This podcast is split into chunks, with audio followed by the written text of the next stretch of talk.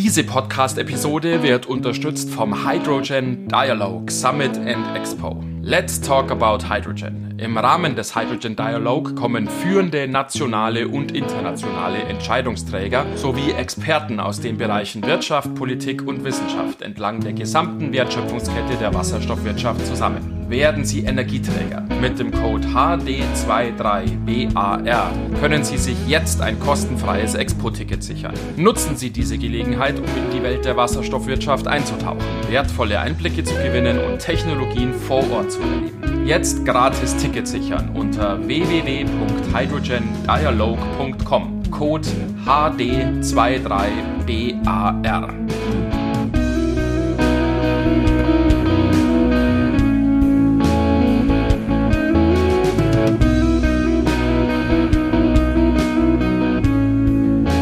Herzlich willkommen an der Hydrogen Bar. Es ist wieder Mittwoch.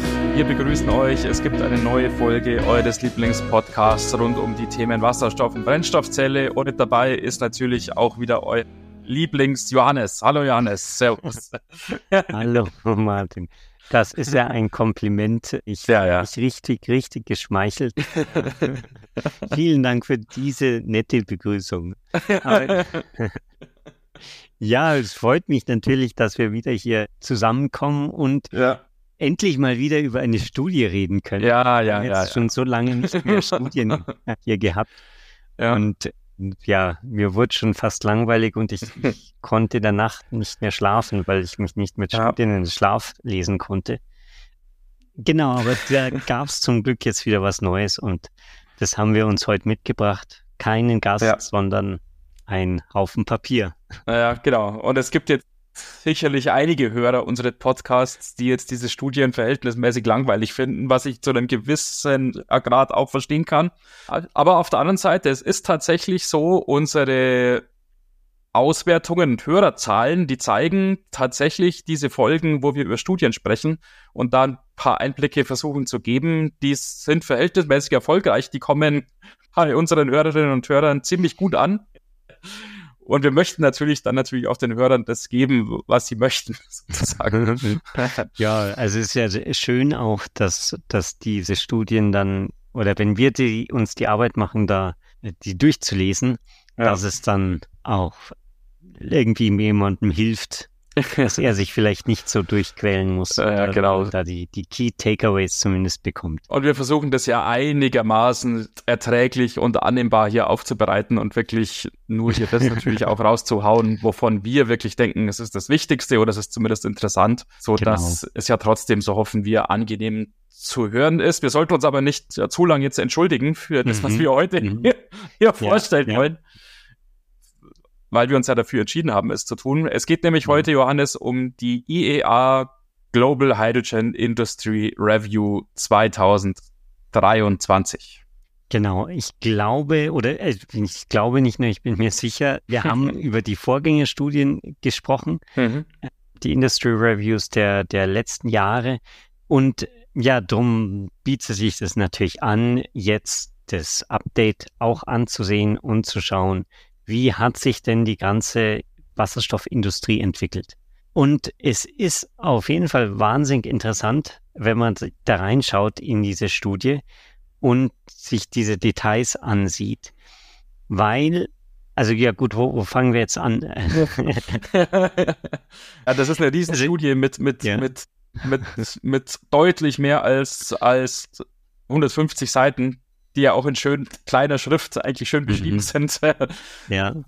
Wir verlinken euch natürlich die Studie auch wieder. Ihr könnt sie euch runterladen. Ihr könnt euch ja auch die Executive Summary runterladen, wenn ihr eine etwas kürzere und verdaubarere Version haben wollt. Mhm. Aber ja, genau, es ist tatsächlich schwer, so ein bisschen rauszupicken, wo man anfangen soll, so wie du es ja gesagt ja. hast, weil ja verschiedene Aspekte tatsächlich beleuchtet mhm. werden. Von der Erzeugung ja. von Wasserstoff geht's wieder den ganzen Weg über die Verteilung hin zum Verbrauch von Wasserstoff und dann auch noch über die Politik und mhm. die Finanzwelt. Hm, es wird wirklich alles abgedeckt. Ja. Das ist eine umfangreiche Studie.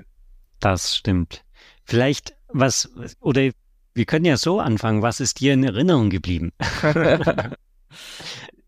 ja, ich habe natürlich mir überlegt, womit fange ich denn an? Als ich mir die Studie runtergeladen habe und dann dieses Riesen-PDF dann plötzlich vor mir hatte. Womit fange ich denn an? Und ich habe tatsächlich nicht von vorne angefangen, sondern ich habe hm, gewissermaßen ja in der Wertschöpfungskette von vorne angefangen. Ich habe nicht mit der Hydrogen Production angefangen, die mhm. in der Studie des Kapitel 3 ist. Und, mhm. äh, und zu diesem Aspekt hast du dir ja sicherlich auch einige Sachen notiert. Ja. Und was einem da sofort ins Auge fällt, ist dir wahrscheinlich auch sofort ins Auge gefallen, ist, wir sprechen hier im Podcast und auch allgemein, wenn man so die aktuellen Verhandlungen und Diskussionen in der Wasserstoffwelt verfolgt, ist ja normalerweise eigentlich jetzt schon natürlicherweise die Wasserstofferzeugung mit Elektrolyse verbunden.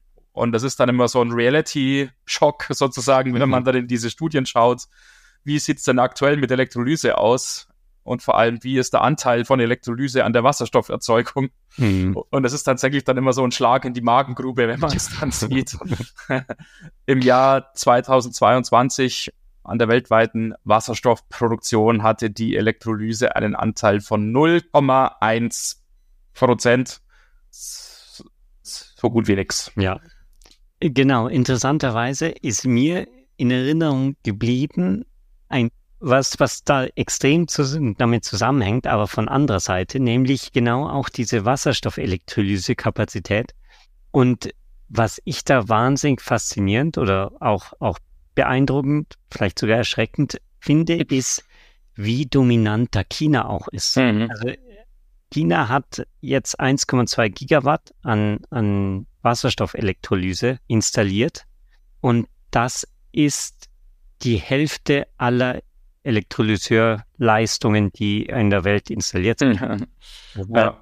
Sind die krass dominant, dann sie, sie ähm, stellen auch knapp die Hälfte aller, aller Projekte dar, mhm. haben jetzt die, das größte Elektrolyseprojekt der Welt in Betrieb genommen, die, dieses Jahr mit einem Elektrolyseur mit 150 Megawatt. Also ist dann wieder irgendwie, wenn, wenn man sagt, weltweit sind so ungefähr zweieinhalb Gigawatt installiert und dann gibt es da ein Projekt, ja, ist zwar nicht zehn Prozent, aber, aber kommt schon ja. was dahin in, in deckt, deckt fast zehn Prozent oder was weiß ich, muss man nochmal nachrechnen. Prozent der weltweiten Elektrolysekapazitäten ab. Hm. Das sind schon, ja, beeindruckende Zahlen. Hm, aber auch die, die Produktion von den Elektrolyseuren, da ist China auch voll drin und äh, bietet oder, oder hat 50 Prozent der Produktionskapazitäten mhm. bei sich zu Hause. Also das fand ich schon beeindruckend, gerade im Licht von jetzt, bei den Batterien gibt es ja die Diskussion, dass wir ja viel zu sehr abhängig sind von China, weil im Prinzip alle Materialien, die in Batterien drin sind, kommen irgendwie zum Teil zu 100 Prozent aus China. China. Batterien sind irgendwie zu 80 Prozent aus China. Und äh, jetzt scheint sich das mit den Elektrolyseuren so ein bisschen zu wiederholen. Ja, genau, das ist ja zwei Aspekte dazu. Vielleicht der erste mhm. Aspekt, ja, es ist ganz interessant. Man sieht in der letzten Zeit, das hat jetzt hier nichts mit dieser Studie zu tun, aber es gibt dann manchmal auf LinkedIn und wenn man dann immer sich so tummelt mhm. und sich so umguckt, da gibt es manchmal so eine, ja, äh, äh, ja, fast schmerzhaft vereinfachte Wasserstoff-Weltrangliste, wie das da immer heißt. Mhm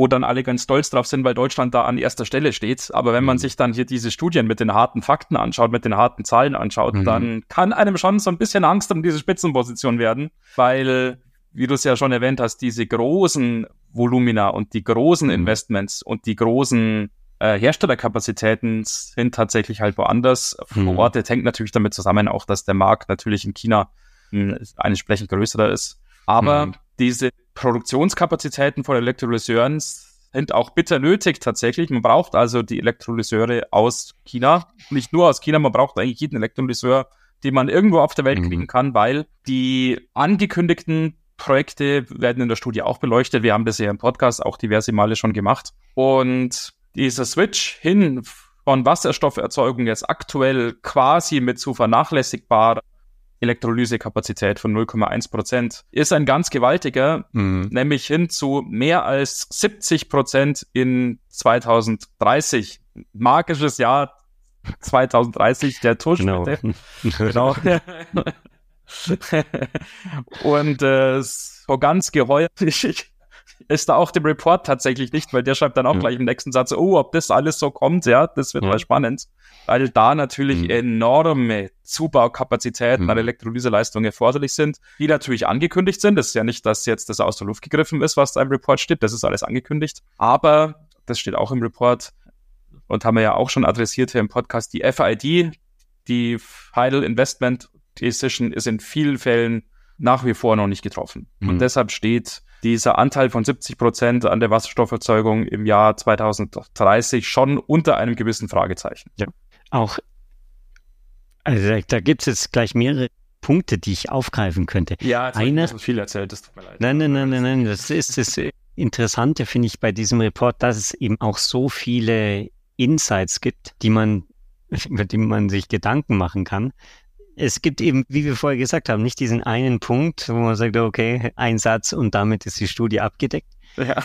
sondern ja, ganz viel. Aber eins, was, was eben auch sehr auffällig ist, ist, dass die das Low Emission Hydrogen, ist das Wasserstoff mit Emission, nicht der ganz grüne, sondern irgendeine andere Farbe, wo dann doch noch ein bisschen was an CO2 frei wird oder das über Capture, Carbon Capture and Storage eingefangen wird. Dieses Low Emission Hydrogen wird in der Studie sehr stark promoted. Mhm. Und das fand ich auch einen, einen großen Unterschied zu den Studien davor. Da war es ja doch oft so, dass dann der grüne Wasserstoff ist quasi der Weg, den man gehen muss und ja, ist halt so. Und jetzt äh, in dieser Studie stand halt drin, wir müssen unbedingt äh, das Low Emission Hydrogen mehr pushen, größer machen, weil das im Prinzip der Schlüssel ist dass wir möglichst schnell CO2-Emissionen einsparen mhm. können. Und quasi dieses Warten auf den rein grünen Wasserstoff, wo dann alles gut ist und so ungefähr Friede, Freude, Eierkuchen, mhm. das ist ja am Ende vielleicht ein, ein zu langes Warten, um wirklich ja. Effekte zu haben. Äh, ja, ja, genau. Jetzt ist es halt wieder so, auch wie du es vorhin gesagt mhm. hast, der Report, der bietet dann nicht die einfache Antwort ja, quasi genau. und sagt da in einem Satz, ja, so ist es und nicht anders weil äh, es gibt ja auch wieder halt diese schönen Weltkarten natürlich, mhm. die es in allen Studien gibt, wo man dann immer schön halt die Projekte eingezeichnet sieht und so weiter. Und es gibt eine sehr interessante Karte, finde ich, die genau dieses Thema so ein bisschen zum Inhalt hat, was du gerade erwähnt hast, nämlich es wird gegenübergestellt, wo gibt es denn Elektrolyseur-Projekte und wo gibt es denn Carbon Capture and Storage mhm. Und die einen sind mit so einem Quadrat markiert und die anderen mit einem Dreieck. Und je größer das Quadrat oder je größer das Dreieck ist, umso größer ist, ist quasi die Kapazität pro Jahr, die da vorgesehen ist. Und wenn man sich diese Karte anschaut, die großen Symbole sind eigentlich alle Quadrate. Mhm.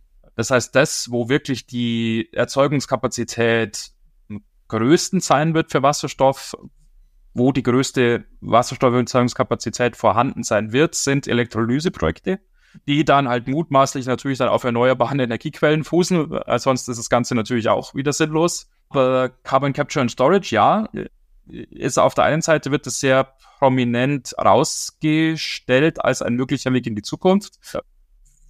Wie es ja landläufig jetzt auch akzeptiert ist mittlerweile, so habe ich den Eindruck. Aber die wirklich großen Investments, die fließen, zumindest suggeriert das halt diese Karte oder der Report, schon in die Elektrolyse mhm. und weniger in, in, in Projekte, wo Wasserstoff erzeugt wird, wo dann aber auch Carbon Capture and Storage eben erforderlich ist. Mhm. Wobei ich habe das so verstanden, dass in diesem Low Emission Hydrogen auch Elektrolyseprojekte drin sind, wo man halt nicht sagt, gut, ich verbinde es mit der Photovoltaikanlage. Ach so, es ist unbedingt grüner Strom, sondern ja, ja, genau. Ja. Irgendwas, ja, so ja. ungefähr. Ähm, ja, mit Grids. Genau. Weil natürlich, den, wenn ich das größer auslasten kann, kann ich vielleicht meinen Payback erhöhen und so weiter. Ja, aber es ist auf jeden Fall so, diese Elektrolyseprojekte sind wirklich dominant. Ja, ja, ja. Wir haben schon eine Viertelstunde rum, Johannes. Und, Ach so, äh, genau. Das sind ja noch wichtige Punkte. ja, genau. ja, vielleicht mal von der Produktion weggehen, wenn es dir nichts ausmacht und mal auf die anderen Sektoren schauen. Wir könnten ja. hier sicherlich eine Stunde über die Produktion sprechen. Ja, ja. Aber wir schauen zumindest mal in die anderen Aspekte rein. Und liebe Hörer, wenn euch natürlich noch mehr Einzelheiten und Details zur Wasserstoffproduktion interessieren, wie gesagt, schaut in die Show Notes, ladet euch die Studie selber runter und lest euch ins Detail rein. Mhm. Aber vielleicht, Johannes, sollten wir noch über den Hydrogen Use sprechen, ja, ja. über den Verbrauch von Wasserstoff. Ja, also äh, ganz generell, global, sehr interessant, ist der Wasserstoffverbrauch gestiegen mhm. um drei Prozent. Tada! ähm, also fand ich schon, schon toll erstmal. Ähm, nur dann kommen ein paar, paar Abers im Prinzip oder mhm. Ergänzungen. Eine, eine Ergänzung ist zum Beispiel, dass der in Europa überhaupt nicht gestiegen ist. Also ja. sogar gesunken, ja. weil hier die Energiepreise so hoch sind, dass halt die Industrie äh, im Prinzip in gewisser Weise runtergefahren ist. Mhm. Das führt auch schon zum, zur anderen Ergänzung, nämlich, dass der Wasserstoffbedarf im Prinzip mit der, dem Energiebedarf der Industrie gestiegen ist. Das heißt, er ist nicht gestiegen, weil jetzt irgendwie Firmen auf Wasserstoff umsteigen oder so, sondern er ist einfach damit gestiegen, dass die Nachfrage bei zum Beispiel äh, Raffinerien für Benzin höher war und deswegen mussten die mehr Wasserstoff zum, zum Cracking oder wie heißt es, zu diesem Ausspalten von dem ja. Rohöl, Schweröl ja. hernehmen und so ja. weiter. Also im Prinzip, ja, sagt man, Wasserstoff Benutzung, Wasserstoffverbrauch, da hat sie nicht wirklich was getan. Der ist halt einfach mit dem, im, im alten Maße der alten Benutzung hat er sich weiterentwickelt. Mhm. Ja. Aber es ist nicht so, dass jetzt irgendwie plötzlich die neuen Anwendungen CO2-armer Zement oder sowas mhm. hochkommen ähm, und dadurch den, den Wasserstoffbedarf erhöhen. Ja, genau. Und es führt dann dazu, diese Grafiken, wie sich der Wasserstoffverbrauch entwickeln wird, die sind in einigen Fällen an diese klassischen Hockeysticks, wie man immer so schön sagt. Mhm. Da geht es eben jahrelang mehr oder weniger so, linear, äh, so, so, so konstant dahin. Es passiert quasi gar nichts auf der Verbrauchsseite oder nur minimal steigt das was quasi. Und dann plötzlich dann in der Zukunft sagt man mhm. so, jetzt geht's richtig ab, jetzt geht's richtig genau. nach oben, jetzt geht's voll ab. Und, und nicht nur im Studium hat man uns ja beigebracht, mit solchen Hockeystick-Grafiken immer etwas vorsichtig zu sein. Und, und das ist ja durchaus auch wieder mhm. was, das haben wir ja vorhin schon erwähnt, was der IEA-Report ja auch anmerkt und sagt, oh ja, da ist natürlich viel geplant, aber die Realität ist dann mhm. trotzdem noch eine andere. Wie du es auch schon erwähnt hast, der größte Verbraucher von Wasserstoff wird natürlich auch weiterhin die Industrie sein. Mhm auch dann im magischen Jahr 2030 ja. Industry und Refining wesentlich mhm. mehr als die Hälfte des Wasserstoffverbrauchs auf sich verbuchen. Und sehr interessant aus meiner Sicht, Transport spielt eine wahnsinnig untergeordnete Rolle, mhm. hat einen wirklich kleinen Anteil am globalen Wasserstoffverbrauch, was auch wieder zeigt, wie unsinnig eigentlich diese Diskussion ist aus meiner Sicht, weil vielfach ja bei uns in Deutschland wieder diskutiert wird, ja, man darf doch nicht den guten Wasserstoff quasi halt in den mhm. Verkehrssektor stecken, weil man braucht ihn doch woanders. Hm, aber dieser Anteil, ja, der da im Verkehrssektor verbraucht wird, ist äh, so gering, mhm. dass eher, glaube ich, das zutrifft, was uns seinerzeit vor Monaten, ich weiß nicht, ob du dich erinnerst, der Marcel Cornell, glaube ich, mal gesagt hat, hm, für den Verkehrssektor wird immer Wasserstoff da sein, mhm. weil man da auch bereit ist, einen gewissen höheren Preis zu bezahlen. Und man braucht im Endeffekt so wenig für mhm. den Verkehrssektor, dass das nicht der limitierende Faktor ja. ein wird. Man nimmt der Industrie jetzt auch nicht nennenswert Wasserstoff weg, quasi, wenn man mhm. die paar Fahrzeuge damit noch bezahlt. Ja, also um das ins Verhältnis zu setzen, es sind vielleicht so auf dieser Grafik fünf Megatonnen an Hydrogen, mhm. die da in, in den Verkehrssektor fließen und 2030 im magischen Jahr hat man dann irgendwie 150 Megatonnen Wasserstoffverbrauch. Das heißt, da ist man wirklich bei, bei im niedrigen einstelligen Prozentbereich. Mhm. Ähm, es kommen natürlich noch die Synfuels dazu, wobei die sind natürlich dann wirklich auch wahrscheinlich in, in Anwendungsbereichen, wo man nicht sagen kann, gut, dann baut mal da eine Batterie ins, ins Flugzeug nach ja. New York rein, so ungefähr, und äh, fliegt da die Passagiere elektrisch hin. Gerade diese Synfuels, die sind halt wirklich in, in Anwendungen, wo das eigentlich alternativlos ist. Ja. Und wo sich die Diskussion eben auch gar nicht stellt. Ja, ja. Ähm, ja, genau. Ja. Genau. Was gibt's sonst noch zu sagen? Ähm, vielleicht interessantes, sorry, ich wollte dir nicht ins ja. Wort fallen, aber, nein, nein. aber ähm, ähm, wenn wir kurz mal jetzt auf dem Verkehrs, Verkehrssektor noch verharren, hm. wo wird denn im Verkehr, im, äh, im Transportsektor tatsächlich Wasserstoff verbraucht? In welcher Region auf dieser Welt ist es tatsächlich so, wie es wir uns alle denken? Auch da spielt Europa eine sehr, sehr untergeordnete Rolle. Man sieht auch gut den Verlauf, so über die letzten Jahre. Im Jahr 2019 konnten wir hier in Europa noch so einigermaßen, ja, mitpinkeln, wenn ich das mal so auf Deutsch sagen darf, hier mit den Großen. Ah, jetzt zum Stichtag der Studie im Juni 2023 ist Europa tatsächlich dann unter ferner Liefen jetzt mittlerweile zu finden. Und der größte H2-Verbraucher im Verkehrssektor ist tatsächlich Südkorea, mhm. gefolgt von den USA und natürlich unser üblich verdächtiger China. Mhm. Und selbst in Japan ist der Verbrauch noch höher als in dem kompletten Europa. Ähm, also da sind uns die anderen Regionen, was jetzt die reine Menge an verbrauchtem Wasserstoff im Verkehrssektor angeht, um einiges voraus, wieder Faktoren voraus, speziell jetzt Südkorea mhm. im Vergleich zu Europa fast ein Faktor 10. Ja.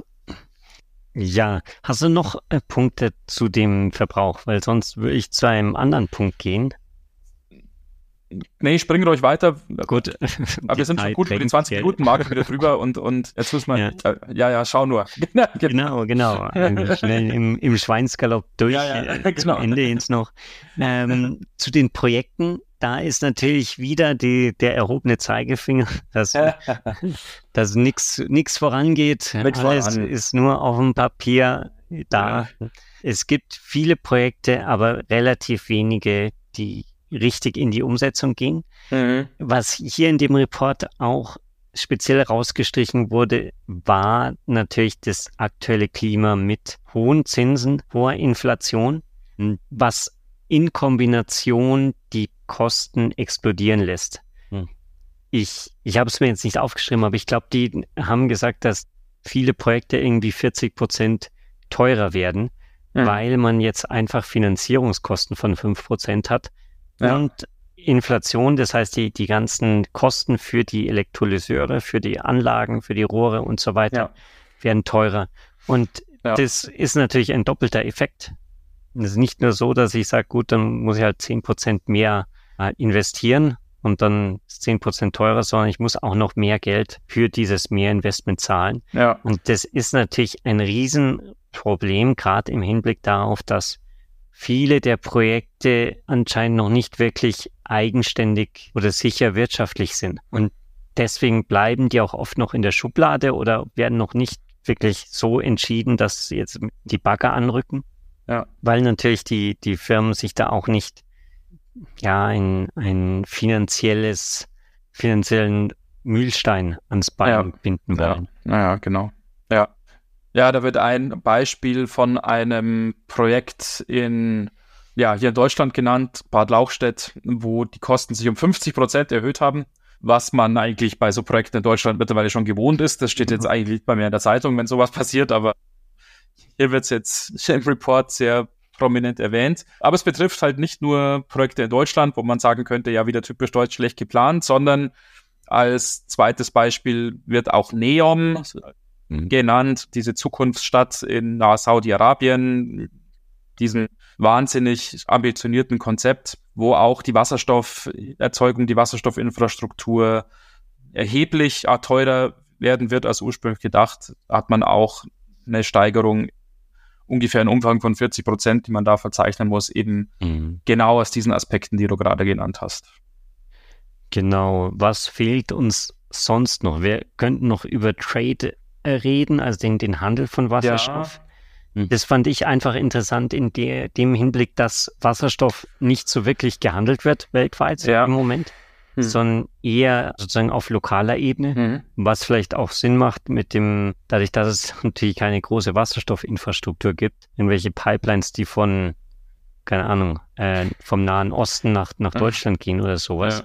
Ja. Ähm, ja, ist ja irgendwie klar, dass der dann nicht irgendwie groß international gehandelt wird da ja. ist auch die Bestrebung oder die, die, Empfehlung, dass man das jetzt mal in Gang bringt ja. und endlich mal international Wasserstoff handelt. ja, genau. Äh, es ist da schon durchaus eine erhebliche Steigerung prognostiziert, mhm. jetzt nicht nur im Jahr 2030, sondern da wird auch weitergeschaut Richtung 2040, wo dann durchaus eben jetzt auch Megatonnen hier aufgerufen werden an Wasserstoff, die dann durch die Welt geschippert werden, sozusagen, die erheblich sind. Jetzt auch nochmal fast eine Verdoppelung auch dann zu 2030, die da angestrebt ist. Fast eine Verdoppelung. Und dann ist natürlich interessant, ja, wie wird denn der Wasserstoff transportiert? Weil da gibt es ja immer diesen Wettstreit, wenn ich das mal so sagen darf, zwischen den verschiedenen Speichertechnologien, Verteiltechnologien. Und auch da, ja, lehnt sich der Report aus dem Fenster und gibt da eine Einschätzung, wie wird denn Wasserstoff über die große Entfernung hinweg verteilt werden? Jetzt nicht sozusagen von, von äh, sozusagen Verteilung von München hier an den Ammersee raus mhm. oder sowas, sondern wirklich von Kontinent zu Kontinent und schon überraschend, zumindest für mich überraschend, ein Löwenanteil soll tatsächlich in der Form von Ammoniak transportiert werden, ist mit Abstand der größte Anteil. Ähm, und zweitmeisten ist dann tatsächlich, ähm, wird dann tatsächlich der gasförmige Wasserstoff verteilt, nicht der flüssige. Und mhm. generell flüssiger Wasserstoff und äh, zum Beispiel auch LHAC, eben halt Liquid Organic äh, Hydrogen Carriers, diese Trägerflüssigkeiten, mhm. die wir im Podcast auch schon mal erwähnt haben, laufen da unter ferner Liefen und können mit den anderen Speicher- und Transporttechnologien nicht mithalten, was aber wahrscheinlich auch daran liegt, so könnte ich es mir zumindest denken. Es geht hier ja weiterhin um Low Emission Wasserstoff und dann ist es natürlich schwierig oder zumindest schwieriger, in diesem Low Emission Fenster zu bleiben, wenn ich den Wasserstoff zuerst verflüssigen muss. Auf der anderen Seite, wenn ich zuerst Ammoniak draus machen muss und dann am Schluss wieder Wasserstoff aus dem Ammoniak machen muss, dann habe ich da auch Prozesse, die ich in meinem Buch stehen habe, sozusagen. Und auch mhm. die müssen dann ja low-emission-mäßig abgehandelt werden. Insofern schon überraschend, wie sehr hier die Betonung auf Ammoniak liegt. Mhm. Genau. Und dann vielleicht noch das letzte Thema von dem, der Studie waren ja die, die Politik, die Empfehlungen mhm. an die äh, weltweiten Länder und Wasserstoffstrategien, so ungefähr. Mhm. Da fand ich interessant, äh, Hauptpunkt ist natürlich mehr Subventionen zu schneller und äh, im Prinzip sagen die, viele Länder haben das schon im Plan, aber die sind noch nicht aktiviert oder noch nicht in, verabschiedet. Und das hält im Moment Projekte zurück. Ist natürlich auch verständlich, wenn ich jetzt mein Wasserstoffding aufbauen will und weiß, im nächsten Jahr gibt's Subventionen, ja. dann mache ich dieses Jahr natürlich nichts. Ja. Ja. Und da sagen die, macht es einfach jetzt jetzt schon, was ihr nächstes Jahr machen wollt, so ungefähr. Ja. Ähm, gebt die, das Geld jetzt schon raus, dann ja. haben wir alle was davon. Genau. Ja, wir haben zumindest so ein paar Einblicke und Highlights rausgepickt. Wir mhm. könnten jetzt, wie gesagt, noch eine Stunde weiterreden, denke ich mal. Ja. Aber wir brauchen jetzt auch nicht auf alles eingehen, denke ich. Wenn ihr, liebe Hörer, noch spezielle Wünsche habt, worauf wir noch eingehen sollen, dann sagt es uns gerne. Wir können sehr gerne in der nächsten Zeit auch nochmal hier den Report genau, eintauchen. Wir, wir können noch mal fünf Follow-up machen. Ja, genau. Dann sind wir bis, bis Weihnachten beschäftigt. Ja, genau. Wenn euch ein spezieller Teilaspekt aus dem Report interessiert, dann schreibt es uns gerne. Oder auch ganz generell, wenn ihr mit uns in Kontakt mhm. treten wollt, zu dieser Studie, zu dieser Untersuchung, auch zu allen anderen Themen natürlich, dann nutzt gerne das Kontaktformular auf unserer Webseite oder die E-Mail-Adresse kontakt.hydrogenbar.de und die genau. Webseite genau. ist www.hydrogenbar.de. Ja. Auch wenn ihr Ideen, Wünsche zu neuen Themen habt, irgendwas, was euch über den Weg gelaufen ist und wo ihr sagt, oh, oh, oh das ist ja wahnsinnig interessant, ja. dann lasst es uns gern wissen. Genau.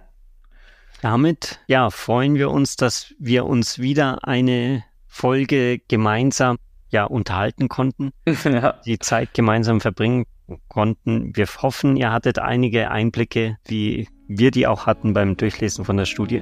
Ja. Und ja, freuen uns dann, wenn wir uns nächste Woche wieder hören. So machen wir's. Macht's gut und bis dahin. Servus. Ciao.